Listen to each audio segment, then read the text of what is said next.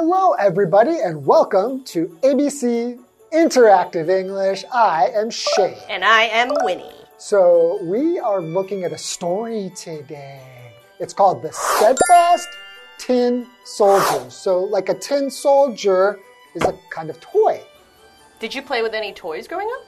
I played with lots of toys growing up. Hmm. I had like little soldiers, like hmm. army men that I would play with, and oh, I loved playing with toy dinosaurs. I mean, I have to ask, what's your favorite dinosaur? Oh, come on. T Rex, obviously. Same. Yeah, I would agree. What kind of toys would you play with?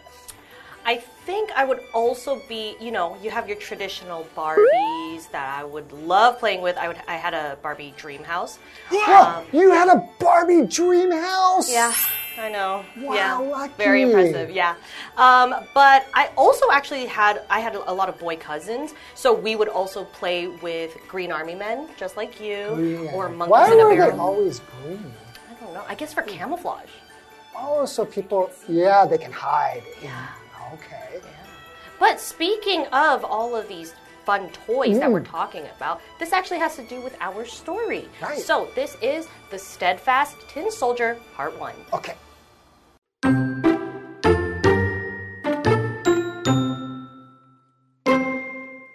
It was a little boy's birthday. His gift was a box of 25 tin soldiers. They all looked the same except one. That soldier only had one leg.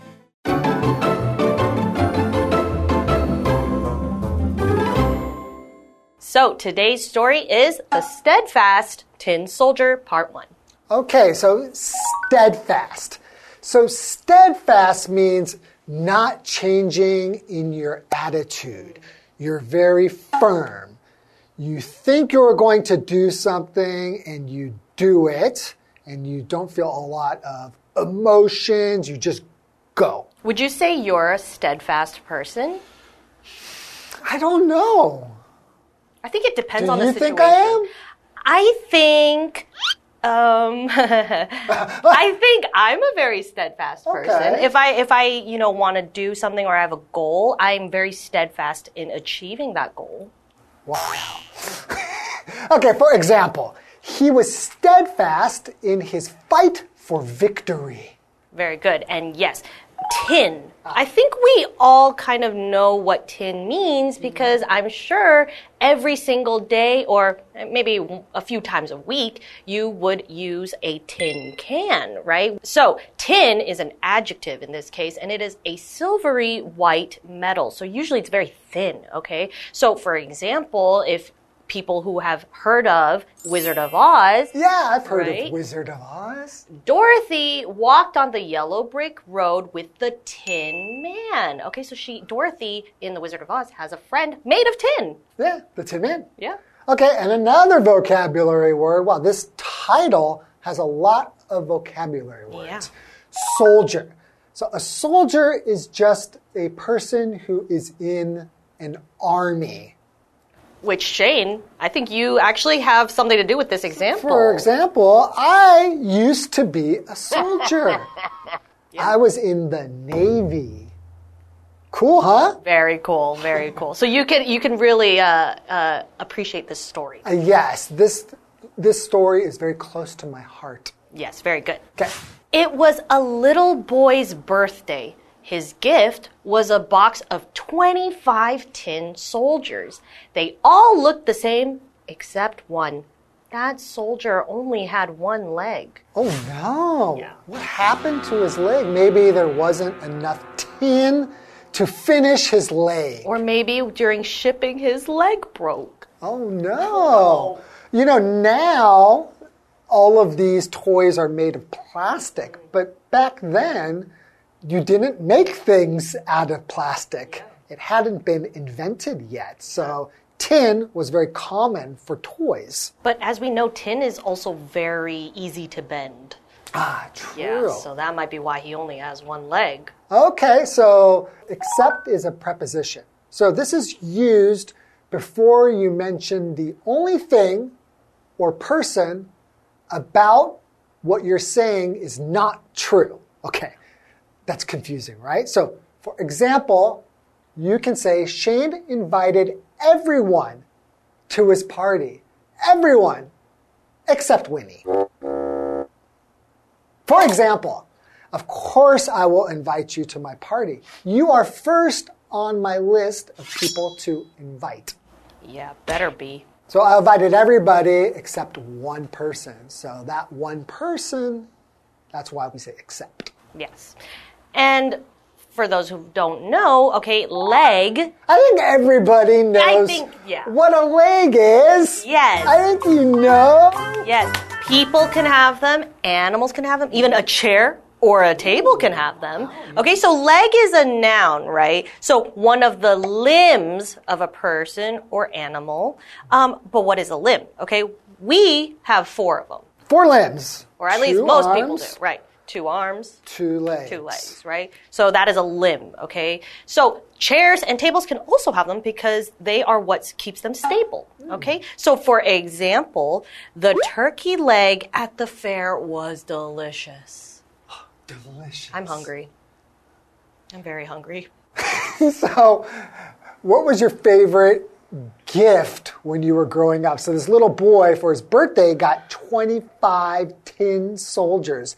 Do you remember a gift that you got when you were a little girl and you were like, wow? I mean, I have to give honorable mention to my Barbie dream house, which was, I think, every girl's little dream was not only to have Barbies, but a house in which your Barbie can live in this luxurious life. I also had a car, a convertible. You, you had the Barbie. I had I had the whole shebang. the Barbie, was it like a Corvette? I think it was it was just a convertible. I don't think it was anything complicated. But I remember getting that from my parents and I knew that they listened to my, you know, Christmas wishes and finally it came true. Or it was a birthday gift, sorry. But speaking of birthday gifts, what did you what was your favorite birthday My, gift? Uh, my favorite birthday gift, my mom surprised me because I got my gifts already, and then I had a swimming lesson.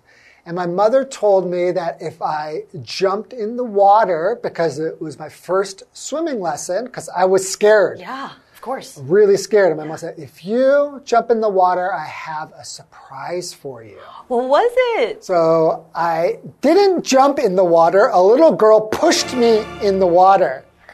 And uh, I, I cried. Yeah, understandably I so. cried. And then my mom still, we got into the car to go home, and she went under the seat.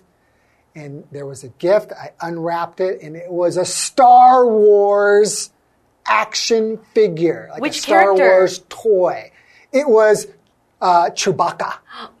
that is amazing. You're really lucky. So lucky. Okay, let's take a short break and we'll get back to the story.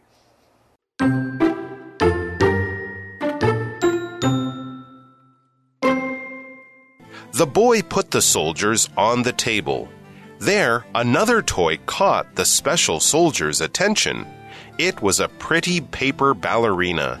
She was also standing on one leg. The soldier couldn't take his eyes off the ballerina. So he hid behind a box and watched her. Then night came, and the people in the house went to bed.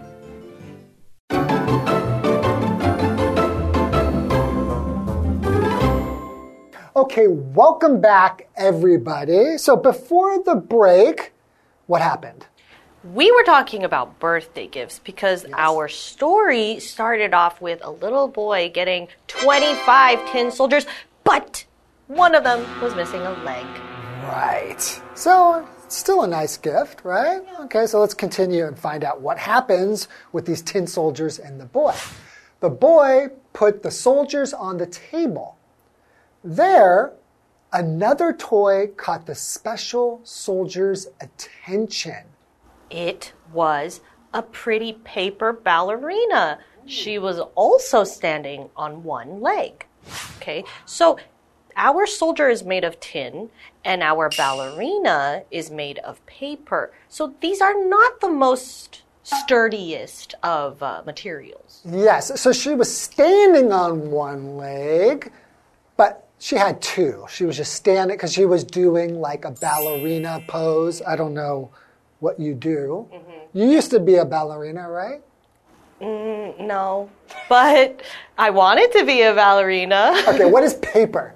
So, paper, in this case, it's an adjective, which is a material made from the pulp of wood used for writing or drawing. Okay, so for example, we use it every day, right? Especially students, we use it every day, right? The artist loved sketching on white paper with colorful pencils. Okay, so in high school, I used to do art and not only did we have white paper, we have a lot of different colored paper and paper made from different materials. Yeah. Yeah. I think everybody uses paper all the time. Yeah. And we have a ballerina. So she's a paper ballerina. Mm. A ballerina is a female dancer in a ballet. So ballet is the dance where they jump and they get on their tippy toes. Yeah. In fact, this, I don't know why I keep doing Yeah, this. I don't know what this is. not very ballerina. That's not very ballerina y. but this story actually reminds me of a ballet called the Nutcracker, but we'll see later on. Oh, okay, so for example, Winnie used to be a ballerina, but she hurt her leg. Look, everybody, her poor little leg is Did actually hurt my leg. so- Not from ballet, though. not from ballet, Yes. but she can't do ballet anymore. Okay, continuing the story, the soldier couldn't take his eyes off the ballerina. So she's so beautiful, and he's like, wow, she must have just one leg, just like me. But because she's standing on one leg. He just doesn't know that. But he thinks, wow, she's just like me and she's so beautiful. So he hid behind a box and watched her. Then night came, and the people in the house went to bed. Okay. Okay. Wow. This is this has me clinging onto the edge of my seat because I'm very interested in what happens next. Yeah, so he's looking at her, and then He everybody. thinks she only has one leg. Beds, and now it's dark, it's nighttime, and we know Things scary stuff happens at night. Kind of like Toy Story, things happen at night or when the people are not there. Ooh, okay, so that's the end of day one. So be sure to join us for day two. And we'll see you then. That's Oh, my like, ballerina. That's right, like That's my this. ballerina. Yes, not, not like this. Not this. Guys, don't do this. This is not ballerina. Uh,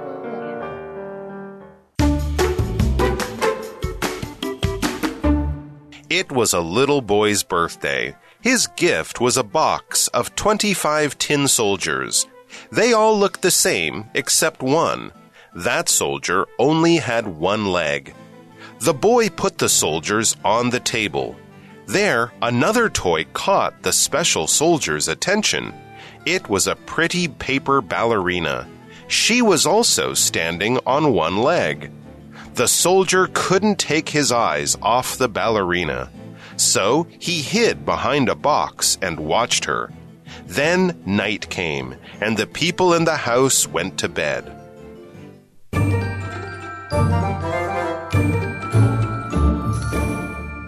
Hi, I'm Tina。我们来看这一课的重点单字。第一个，soldier，soldier，名词，士兵、军人。Many soldiers died during the war。那场战争中有许多士兵死亡。下一个单字，except，except，介系词，除了之外。Every student is in the classroom except Tom。除了 Tom 之外，每个学生都在教室里。下一个单字，leg，leg。名词腿。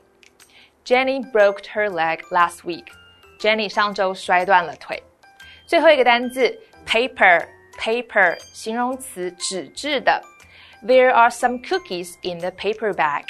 纸袋里有一些饼干。接着我们来看重点文法。第一个 ，a box of something 一盒的某物。box 在这里是量词的用法。指的是一盒或一箱，数字可以以此类推。我们来看看这个例句：My father bought five boxes of cookies。我爸爸买了五盒饼干。下一个文法，catch somebody's attention，吸引某人的注意。catch 表示吸引、引起，它的三态是 catch、caught、caught。 Attention 是名词，表示注意、关注。我们来看看这个例句。The beautiful girl caught many people's attention. 这个漂亮女孩引起众人的注意。最后一个文法，take one's eyes off，将某人的目光移开。take off 是移走出去，eye 在这里指的是目光，这里固定使用复数形式。我们来看看这个例句 ：Melody couldn't take her eyes off the bag on the table。Melody 的目光无法从桌子上的那个包包移开。以上就是这一课的重点单词跟文法，我们下一课再见，拜拜。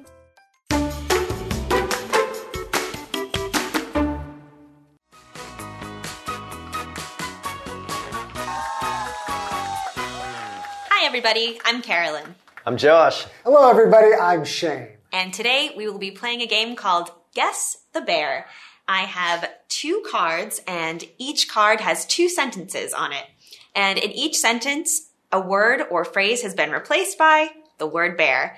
And my two contestants, Josh and Shane, will be competing to guess the bear. Are you both ready? I am ready. I'm oh so ready. Okay, glad to hear it. Good luck. Okay, the first one is a noun and it's one word. Hmm. The young girl has many bears about penguins. Please answer my bear. Question. You are correct. Okay, one for Shane. And the sentences are the young the young girl has many questions about penguins and please answer my question. Okay. All right, Josh, you still have a chance. Yeah, I thought it was theory. It wasn't theory. All right. Okay. Our second one is a phrase and it's two words. Mark bared Sam bear moving to a new place. Can you bear me bear my homework? I'm stuck. Give me back. Give back. Back Uh, give. help. Uh, help me? Help. Wait. Huh? What is it? Nothing can help. Nothing can. Let's hear it again. Go- yeah, please, please. yeah, yeah. Mark bared Sam bear moving to a new place. Can you bear me bear my homework? I'm stuck. Help with. Yes. Oh. Okay, so the sentences are Mark helped Sam with moving to a new place. Can you help me with my homework? I'm stuck. Wow, that second one was a little bit hard, That but was, a, Shane, that was a tough one. You know, I two for two. I was just I kept thinking like I want to say help him, but I th- no, that's not right. And, oh wait, oh you got to help somebody with their homework. You have to help somebody moving. Has to be help. And then with just came to me like a vision. You eventually got there. All right, so Shane is our winner. Josh, maybe next time. No hard feelings, buddy.